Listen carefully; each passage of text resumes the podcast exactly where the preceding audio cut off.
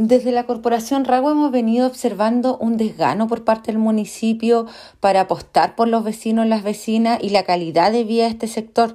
Rago se ha convertido en un sector para dormir y no para vivir y que en tiempos de campaña está lleno de anuncios, de promesas, sin avances, sin desarrollo, abandonado, sigue estando hasta el día de hoy. Creemos que toda gestión pública en favor de los vecinos, de las vecinas de las personas son posibles desde el Consejo Municipal, con diálogo directo, con democracia local y que son temas de calidad de vida y de interés de todos y de todas. Para eso está la política pública, para estar en favor de la ciudadanía.